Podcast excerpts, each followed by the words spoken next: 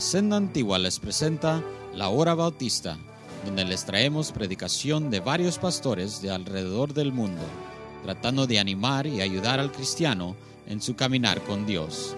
Esperemos que disfrute y reciba bendición aquí en la Senda Antigua. Y ahora, la palabra de Dios.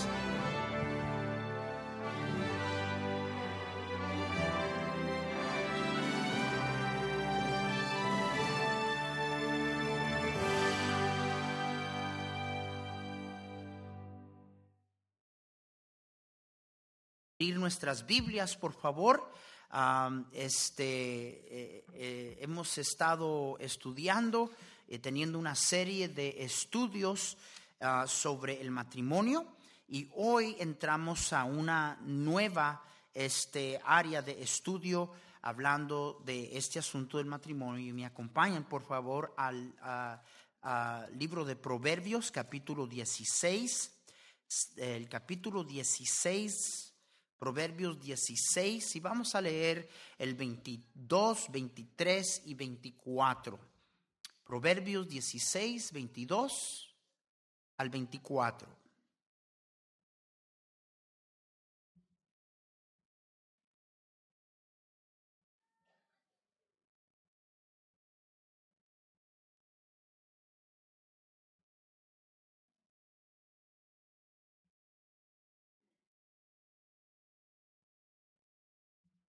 Ok, muy bien.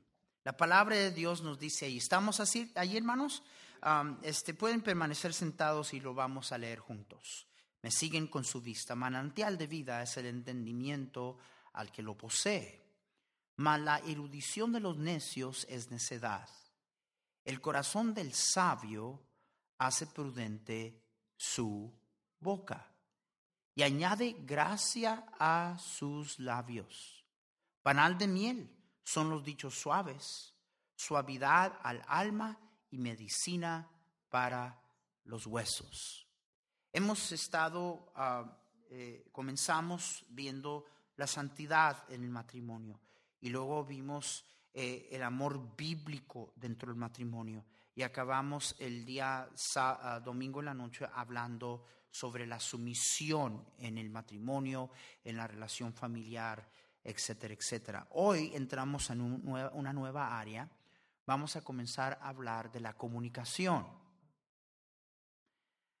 Ahora, este, viendo el texto que acabamos de leer, nos damos cuenta que es, es sumamente importante entender que la sabiduría y la prudencia en el corazón de una persona afecta lo que habla. No solamente afecta lo que habla, afecta cómo lo habla. Eh, Jesús lo dijo en otras palabras, Jesús dijo, de la abundancia del corazón que habla la boca. Y, y luego por eso es que encontramos esta expresión, el corazón del sabio hace prudente su boca. La sabiduría en una persona hace que cuando hable, hable con prudencia.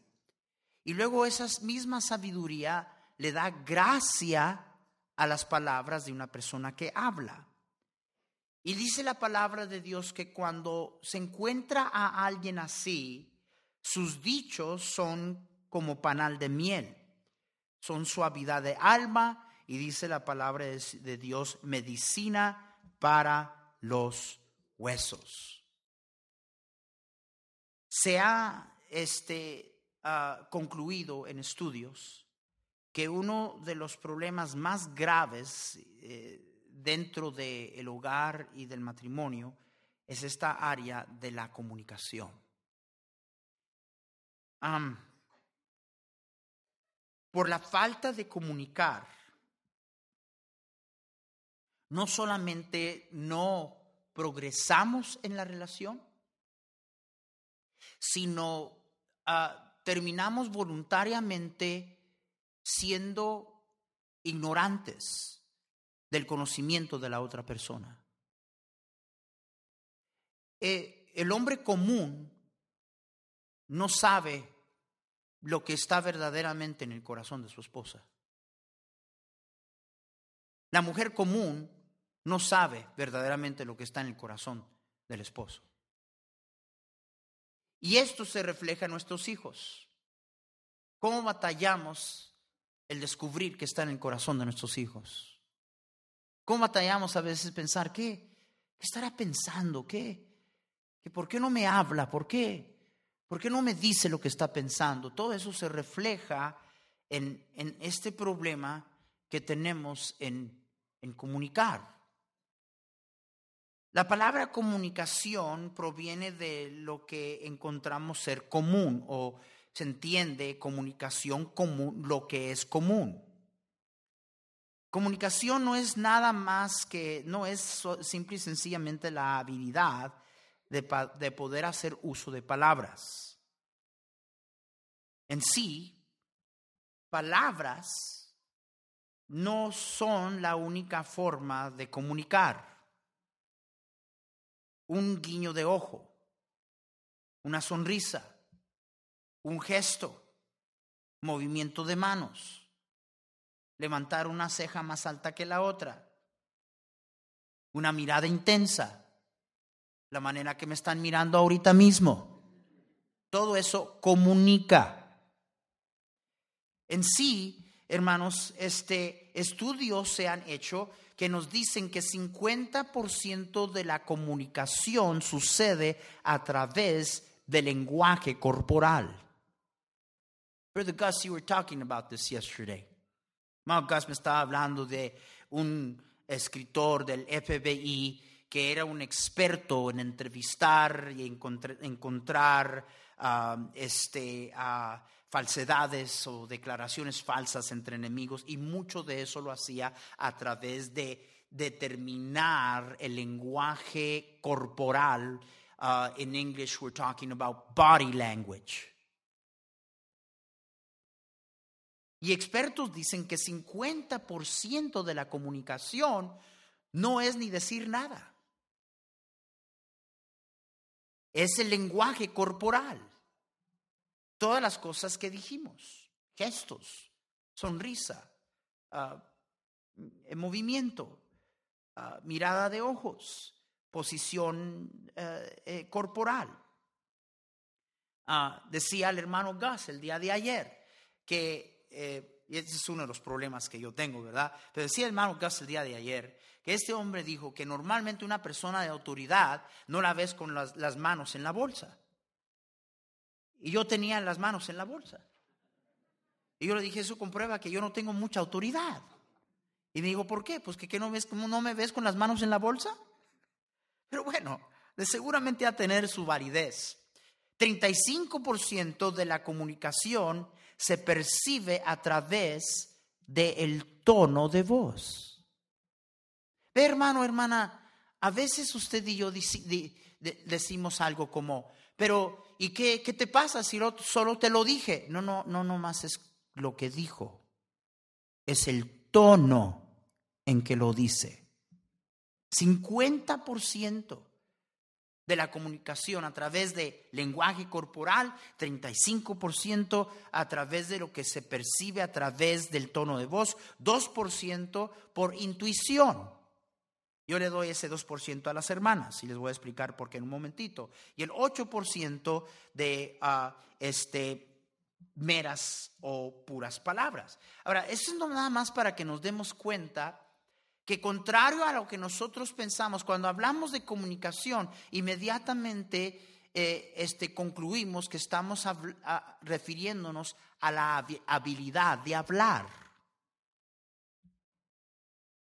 Si yo le quiero comunicar algo al hermano Walter y, lo que yo quiero comunicar al hermano Walter, ah, eh, este, él lo interpreta o lo entiende de una manera distinta a lo que yo quiero comunicar, eso quiere decir que no hay nada común. En otras palabras, no hubo comunicación. No hubo comunicación.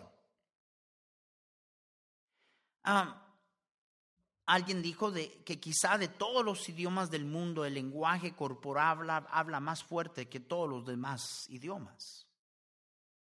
Pero regresando a este asunto de comunicar, lo que es común.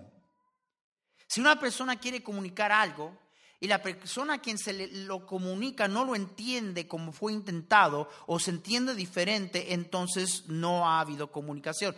Esa es la razón que nos frustramos y a veces decimos cosas, no, no te dije, te, te dije, ¿qué no te dije? ¿Verdad? Ajá. Sí, o sea, nuestra frustración es, te dije, pero es muy obvio que no hubo comunicación. Y usted se frustra porque usted cree que usted ya cumplió con decirlo, en vez de asegurar que ha ocurrido lo que podemos identificar como comunicación. Tomemos nota de lo que está envuelto y lo que sucede cada vez que pretendemos comunicar. Fíjese lo que le voy a decir. Ah, en primer lugar, lo que se intenta comunicar. Segundo, lo que actualmente se comunica. ¿Cuántos de nosotros hemos tenido la intención de comunicar algo, pero actualmente terminamos comunicando otra cosa? ¿Mm? Los demás son mentirosos, todos lo hemos hecho. Lo que se intenta comunicar y luego lo, lo que actualmente se comunica, lo que la otra persona a quien usted quiere comunicarle escucha, lo que la persona está pensando de lo que escucha, lo que la persona piensa contestar de lo que usted ha dicho, lo que la persona actualmente contesta, lo que escucha al que le contestó y lo que la persona piensa de lo que usted le contestó. Todo eso está envuelto en ese asunto de comunicar. No, pues, pues eso suena medio enredado. Pues por eso, como dicen los salvadoreños, terminamos enchivolándonos. ¿Comuniqué bien, hermanos? Parece que sí me entendieron solamente los salvadoreños. Eso quiere decir confundiéndonos. No sé, no sé si la palabra enchivolar se encuentra en el diccionario, pero eso se lo, deja, se lo dejo de tarea. Ahora, habiendo dicho eso, tenemos que entender algo, que, que hay diferencias fisiológicas que ya nos son un obstáculo para comunicar si no las entendemos y si no las aceptamos. Hermanos, Dios nos hizo diferente. Estoy hablando de los, del hombre y la mujer. ¿Se ha dado cuenta que Dios nos hizo diferente? Pero ve, usted, cuando le digo que Dios nos hizo diferente, usted normalmente está pensando exclusivamente en lo físico. Sí, me he dado cuenta. Pero es mucho más que eso. Estudios nos dicen que entre la, eh, el cuarto mes y el séptimo, sexto, séptimo mes de embarazo, eh, el feto de un varoncito está bañado en uh, testosterona, si entienden, testosterone, ¿verdad? Y otras hormonas que deshacen los tejidos entre la parte derecha del cerebro y la parte izquierda del, del cerebro. De manera que el varón nace inclinado más a usar la parte izquierda del cerebro. Esa parte del cerebro es la parte de pensar, de lógica. Esto no sucede en una niña. Y ella nace inclinada a, usar la parte derecha del cerebro, que es la parte de emoción y de intuición. De ahí donde viene esa expresión, o la intuición de la mujer. Y sí, la mujer tiene intuición que el hombre no tiene. La parte izquierda del cerebro le hace al hombre aislar las cosas por lógica. La parte derecha del cerebro que domina la mujer es más inclinada a emociones. Ahora, no quiere decir que el hombre no siente, aunque algunos sí parecen una piedra. Y no quiere decir tampoco que la mujer no piensa. Estamos hablando de lo que nos gobierna y a lo que estamos inclinados. Hermanos, esto es cierto. Hicieron un estudio en una guardería de niños recién nacidos y encontraron que las bebitas movían más los labios que los varoncitos. Y algunos dirían, no, hasta la fecha, pastor. Otro experimento se hizo en un área de recreo de niños y encontraron que lo que oían a las niñas hablando, eh, cuando las niñas hablaban, hablaban en palabras y expresiones completas y oraciones completas que se entendían.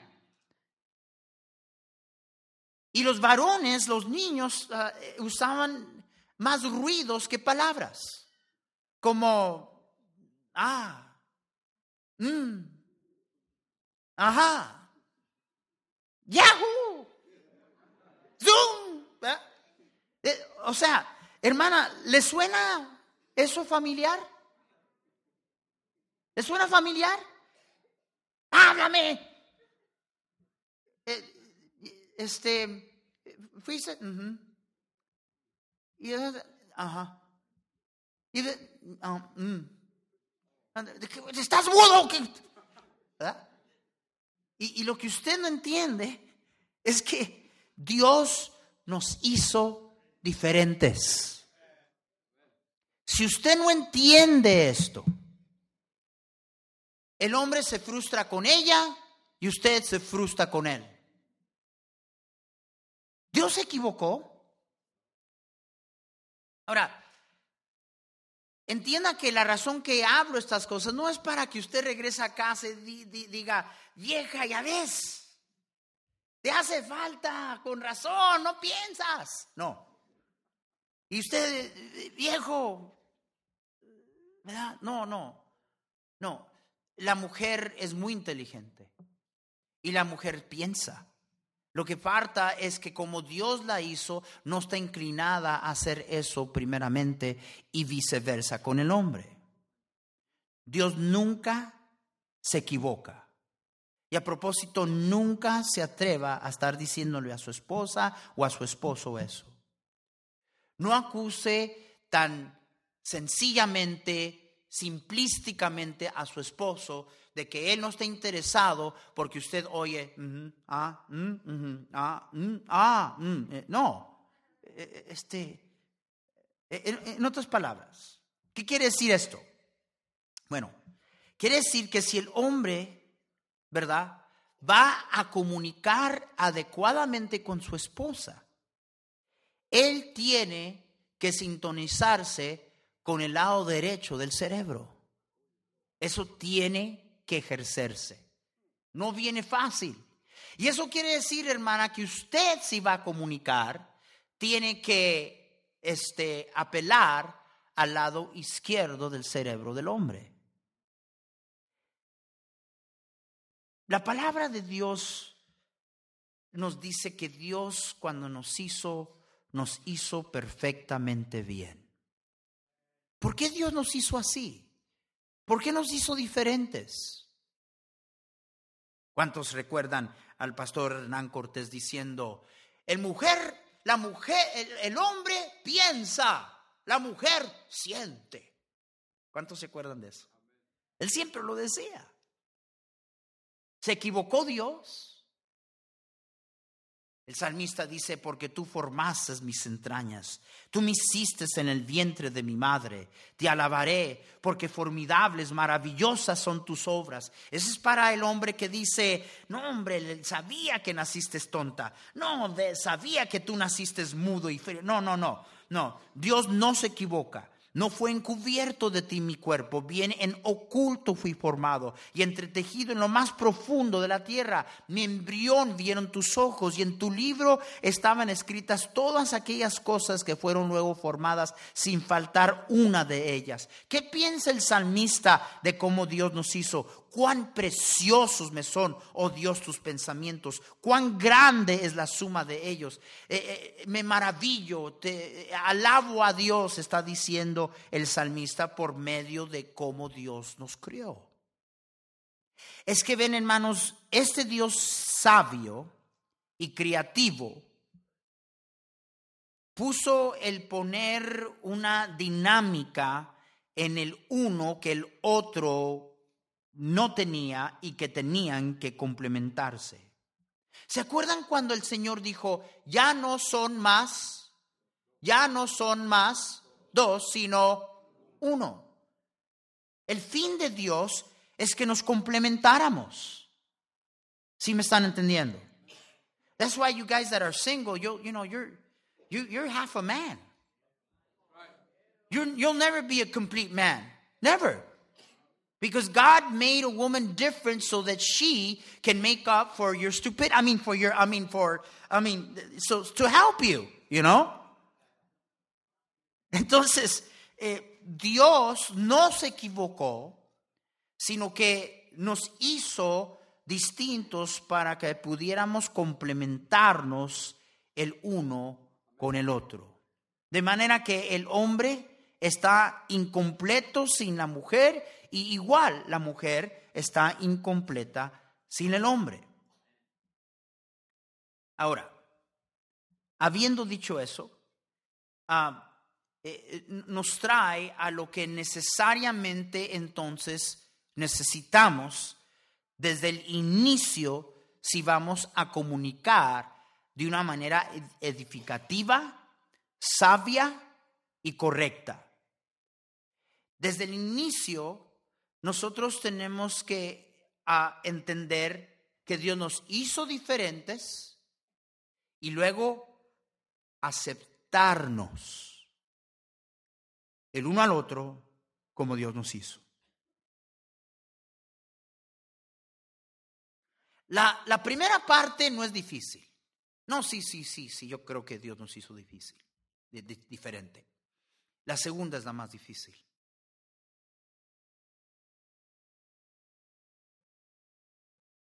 La, segunda, e, esto de aceptarnos. Dios hizo al hombre y a la mujer diferente. Dios hizo a cada ser humano diferente. En sí, lo mismo que cría problemas entre nuestras esposas y nuestros esposos, es lo mismo que a veces cría problemas este, entre nosotros y otras personas. Porque hermanos, no nos aceptamos.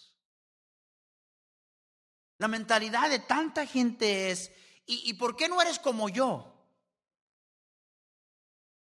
Ese es el dilema. E, e, el, el, hombre y el padre a veces comete el error que eh, se frustra porque él quiere que todos sean como él. Pero hay, hay solo uno de usted. Gracias a Dios. Cada que alguien decía, como México no hay dos, mi suegro decía, gracias a Dios, con uno tenemos. Ese es mi suegro, don Lucho era cosa seria. Dios nos hizo a todos diferentes. Y si yo voy a aceptar que Dios hizo a mi esposa diferente, y si usted, hermana, va a aceptar que Dios hizo a su esposo diferente, ahora, hermana, déjeme decirle esto, si su esposo no fuera diferente y fuera como usted, estaría más inclinado a que usted estuviera casada con un homosexual. ¿Alguien me está entendiendo? Y de la misma manera, ¿verdad? Este, si usted, hermano, quiere que su esposa piense como hombre, entonces usted es como yo he dicho, eh, aquellos de ustedes hermanos que buscan más estar con los hermanos que con su esposa, a mí eso me preocupa.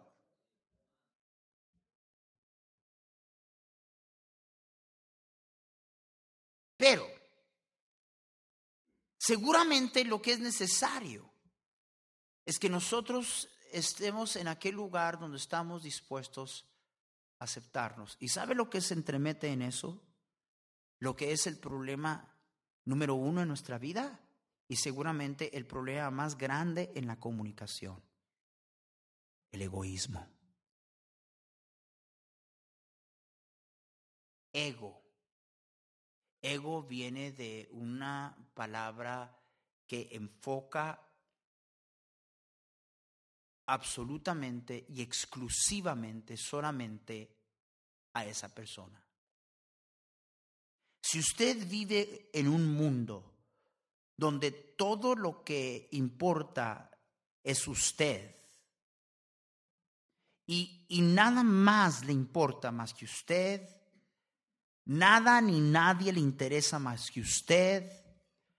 Lo que alguien más dice no le, no le importa, lo que alguien más piensa, lo que alguien más siente, no le importa. Entonces, olvídelo. No va a haber comunicación. Porque el egoísmo está entremetido y la única cosa que le interesa a usted es usted. Es usted. De ahí es donde proviene la idea de por qué no son como yo, por qué no todos piensan como yo. ¿Sabe el único que tiene derecho de, de, esperar eso de, de nosotros en, en la vida? Es el Señor. Debemos de ser como Él. Y nos pide pensar como Él. Se toma que yo haga el yo a un lado para interesarme en lo que mi esposa piensa, dice, quiere y siente.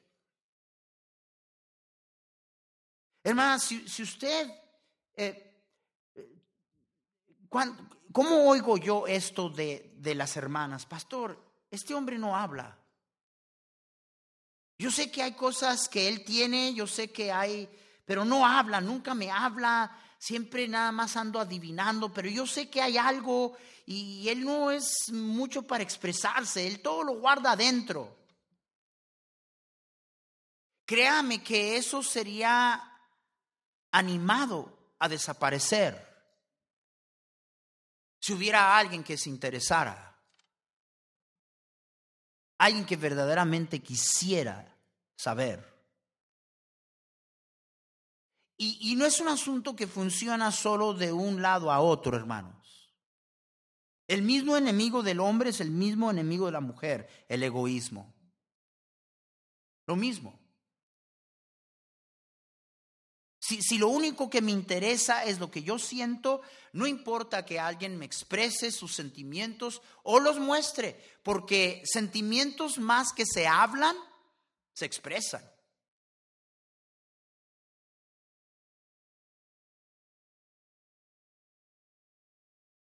Vean lo que dice la palabra de Dios en Proverbios 18.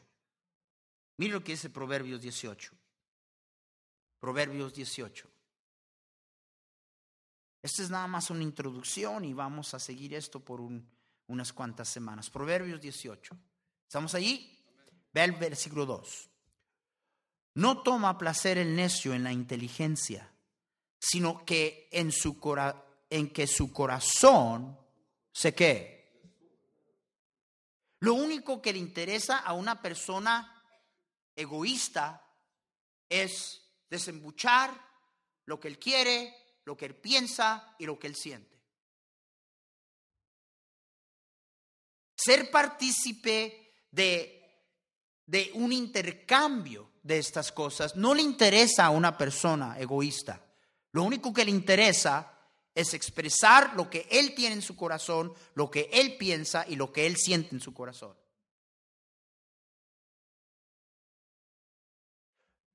De allí proviene el hecho de que cuando a veces alguien nos está hablando, la persona ni ha terminado, sino hemos malentendido lo que dice y ya estamos juzgando lo que se dijo. De ahí proviene. Porque no estoy interesado. Lo único que me interesa es lo que yo pienso, como yo me siento y el necio se interesa solo en que se descubra su corazón. Cuando alguien descubre su corazón a una persona necia, es un gasto de tiempo. Porque no, no le interesa, no le importa. Al necio le importa descubrir qué? Su corazón. No toma placer en inteligencia. Entonces regresamos a lo mismo. La madurez espiritual, por eso es que, hermanos, ah, miren, en, todo lo que hemos hablado, no es complicado, hermanos, lo que pasa a veces en nuestros hogares y en nuestros matrimonios. No es nada más que un reflejo de nuestro estado espiritual y nuestra falta de madurez.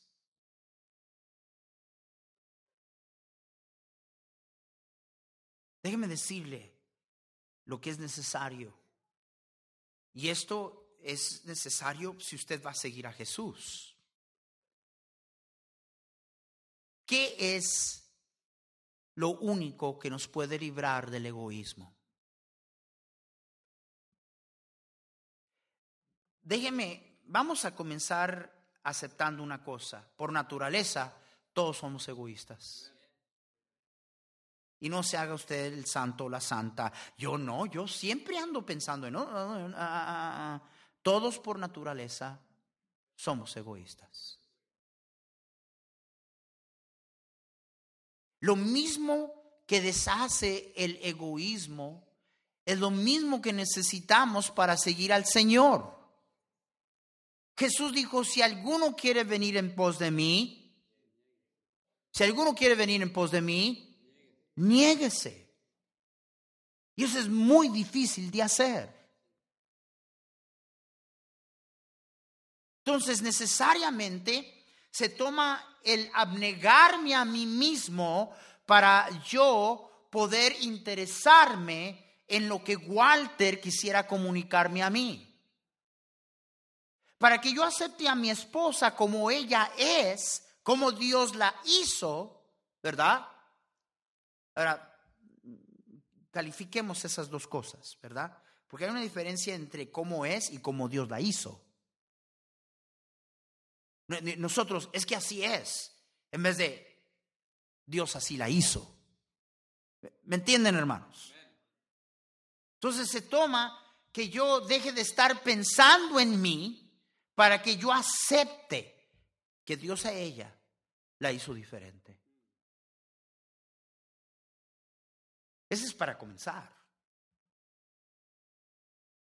Y ese es el inicio de entonces seguir en la práctica de la abnegación, donde ella termina siendo más importante que yo, que lo que ella tiene que decir es más importante de lo que yo tengo que decir, lo que ella siente es más importante de lo que yo siento, lo que ella piensa es más importante que lo que yo pienso. Ahora, no estamos hablando humanismo, porque todo eso se gobierna a través de entender que Dios es sobre todo. Sí, sí me están entendiendo, hermanos. Por eso la palabra de Dios nos dice, nada hagáis por contienda o por vanagloria, antes bien con humildad, estimando cada uno de los demás como superiores a él mismo, no mirando cada uno por lo suyo propio, sino cada cual también por lo de los otros. Pero ¿sabe lo que se toma para hacer eso?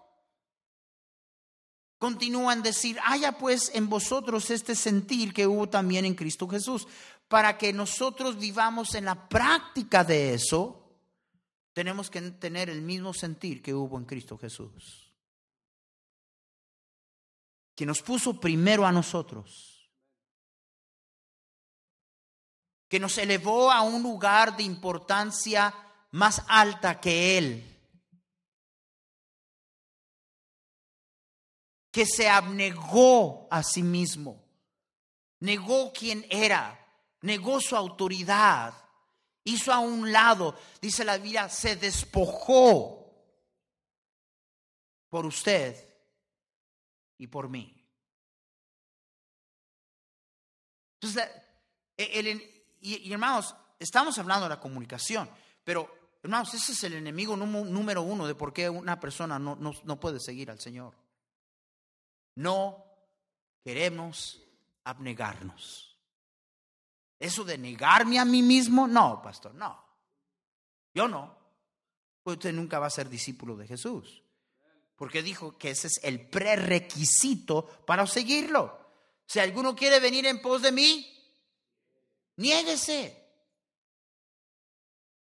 Y esa virtud que hubo en el Maestro es la cual se nos ha llamado a imitar. ¿No está en nosotros por naturaleza?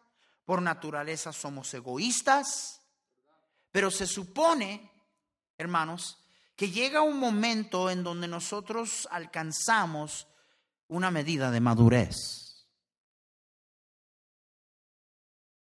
¿Y sabe a qué nivel una persona madura? Al nivel que esté dispuesta a negarse.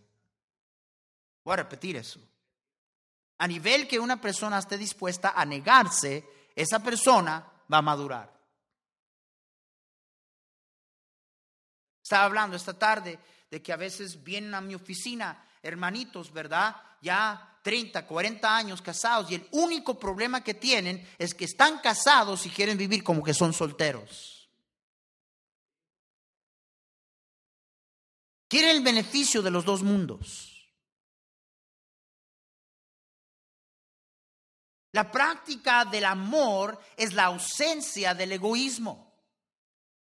Y amor por mi esposa, amor por otras personas, lo pone, eh, pone este asunto de la abnegación en una manera y en una luz muy diferente. Niego al mundo, pero tengo a Jesús. ¿Estoy perdiendo algo? No, ¿estoy perdiendo algo? No estoy perdiendo nada. ¿Me, están entendiendo, hermanos? Por amor de mi Cristo. Ya la gente dice, no puedes hacer esto, no puedes hacer, se, se, enfocan en esto, que cuando saber que eso no es nada. Por eso es que el apóstol dijo que todo su pasado y todo lo que él era, todo lo contaba por basura, por la excelencia del conocimiento de Cristo.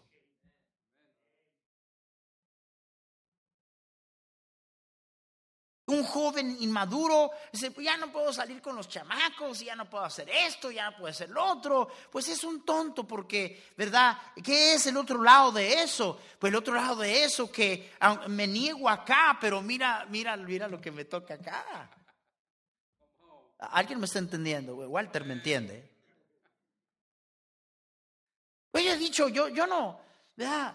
Eh, yo, yo no, ustedes tienen los hermanos que, vamos a hacer esto, que, que, para acá y es bueno, hacemos actividad de varones, a veces las hermanas tienen sus actividades y lo que, eso es bueno. Pero, pero yo no ando desesperado por, por tener compañerismo con Edgar. Yo, yo no me muero. Yo, si me dan de escoger de pasar tiempo con, con, con Umaña o con mi esposa, pues, hermanos, eso es, hasta una injusticia esa comparación. Diría yo, tengo que negar este, eh, este tiempo que pudiera pasar con Umaña. ¿Cuál, ¿Cuál negar?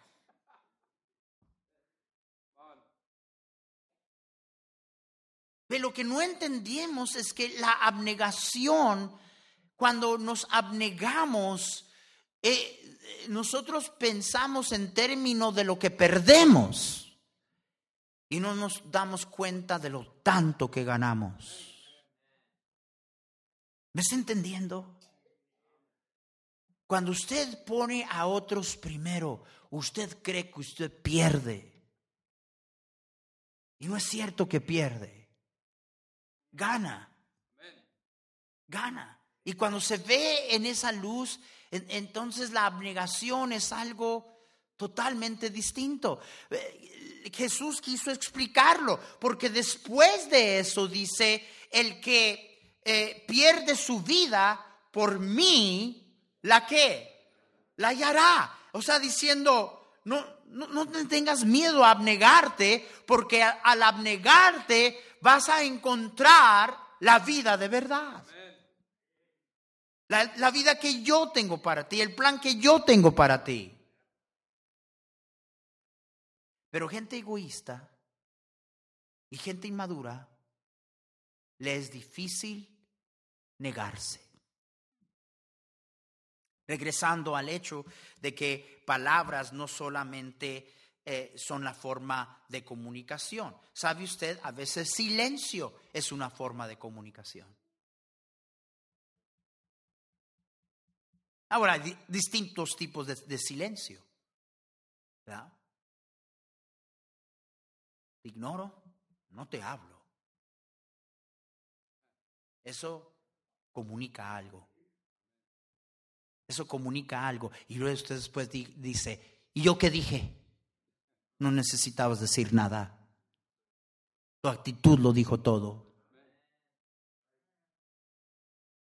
Pero por ejemplo, cuando tu esposo te dice algo o tu esposa te dice algo y, tú sabes que es algo que, que incorrecto o, que te hiere o que te ofende y, y allí en ese momento tú decides negarte.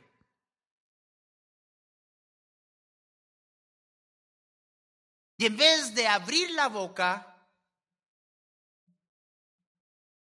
no dices nada. Eso comunica. Se toma dos para pelear. Se toma dos para pelear. Y si la mayoría de las veces, en vez de siempre andar respondiendo a todo, nos quedáramos con la boca callada, nos ahorraríamos un montón de riñas y pleitos. Pero no, ¿me callo? No, no me callo. No me callo. Alguien tiene que decírselo y yo se lo voy a decir. Dios me asignó. Y termina en pleito.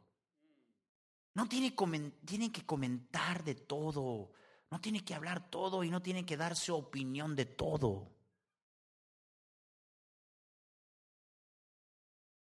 ¿Y sabe lo que a veces eso quiere decir? Cuando usted calla, dice la palabra de Dios, en las muchas palabras no falta pecado. A veces lo que usted comunica cuando usted calla es esto. takes two to fight. I don't want to fight. Not going to be a fight here. Aquí no va a haber pleito. ¿Por qué? Porque yo escojo que no va a haber pleito. No va a decir nada. ¿Qué se toma para hacer eso? Negarme. Negarme. Deme los hogares más contenciosos y yo le doy un hogar donde viven un par de egoístas. Imagínense. Dos personas allí insistiendo sus derechos. En vez de, como dijo el Señor a través de Pablo a los Filipos, haya pues en vosotros este sentir que hubo también en Cristo. ¿Cuál sentir?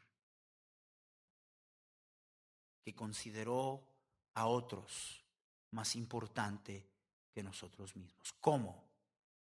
Se despojó, se negó. ¿Se da cuenta que todo lo que Jesús nos pide hacer no es algo que Él primeramente no mostró como ejemplo? Todo lo que Jesús nos pide hacer, nos dio el ejemplo de ello. Y vuelvo a recordarles quién Él es.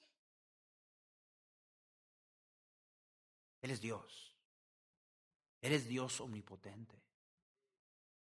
Y bueno, hermanos, continuamos eh, este, el día eh, domingo en, la escuela bíblica.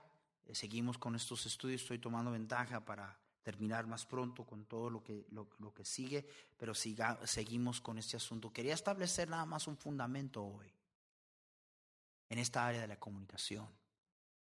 Y luego continuamos ah, la próxima ah, vez que nos reunamos. Vamos a estar hablando de las cosas que impiden o son un obstáculo a la comunicación.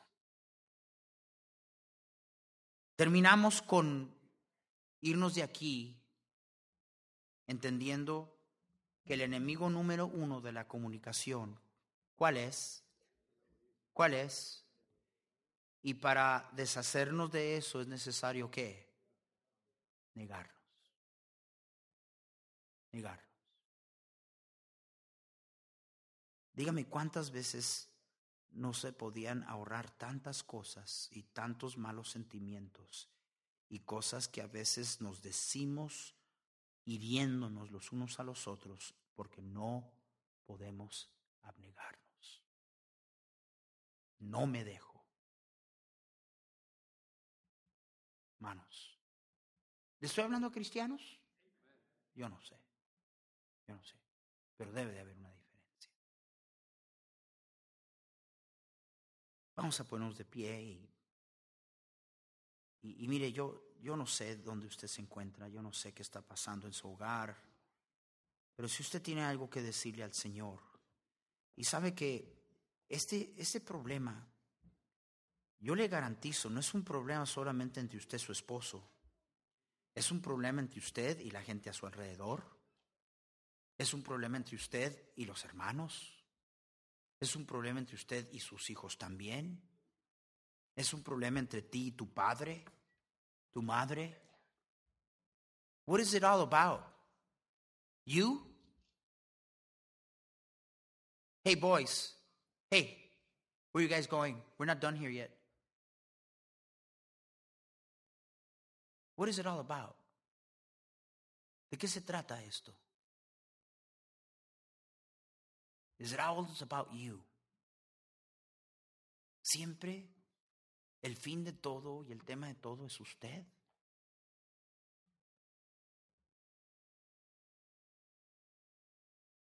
El abnegarnos es un acto de voluntad. La humildad no nos nace, es un acto voluntario. Por eso Pedro dice, revestíos de humildad. Es algo que nos ponemos, no algo que nos viene por naturaleza. Y es imposible negarnos si no estamos dispuestos a humillarnos como el Señor y ver su ejemplo. Y darnos cuenta que contrario a lo que nosotros pensamos, es más grande la ganancia al abnegarnos que la supuesta pérdida. Padre Santo, gracias por ser el ejemplo de las cosas que hemos hablado. Tú quisiste comunicarle a un mundo perdido la grandeza de tu amor. La grandeza de tu amor. Tú escogiste, tú decidiste comunicar con nosotros. Había una brecha. Y esa brecha, tú te deshiciste de ella por el deseo tan grande que tú tenías, que hubiera comunión entre ti y nosotros. Mira todo lo que tomó, Señor. Oh, que nosotros lo consideráramos, que nos diéramos cuenta lo que hiciste, lo que tomó para que disfrutáramos de lo que ahora disfrutamos como cristianos y que te imitáramos. Señor, que haya este sentir en nosotros que hubo en Cristo Jesús. Y si así es, entonces, Señor, vamos a poder disfrutar comunión, compañerismo con nuestras esposas, con nuestros esposos, con nuestros hijos, con nuestros padres, con los hermanos. Señor, ayúdanos a entender estas cosas y tomar decisión sobre ellas. En el nombre de Cristo.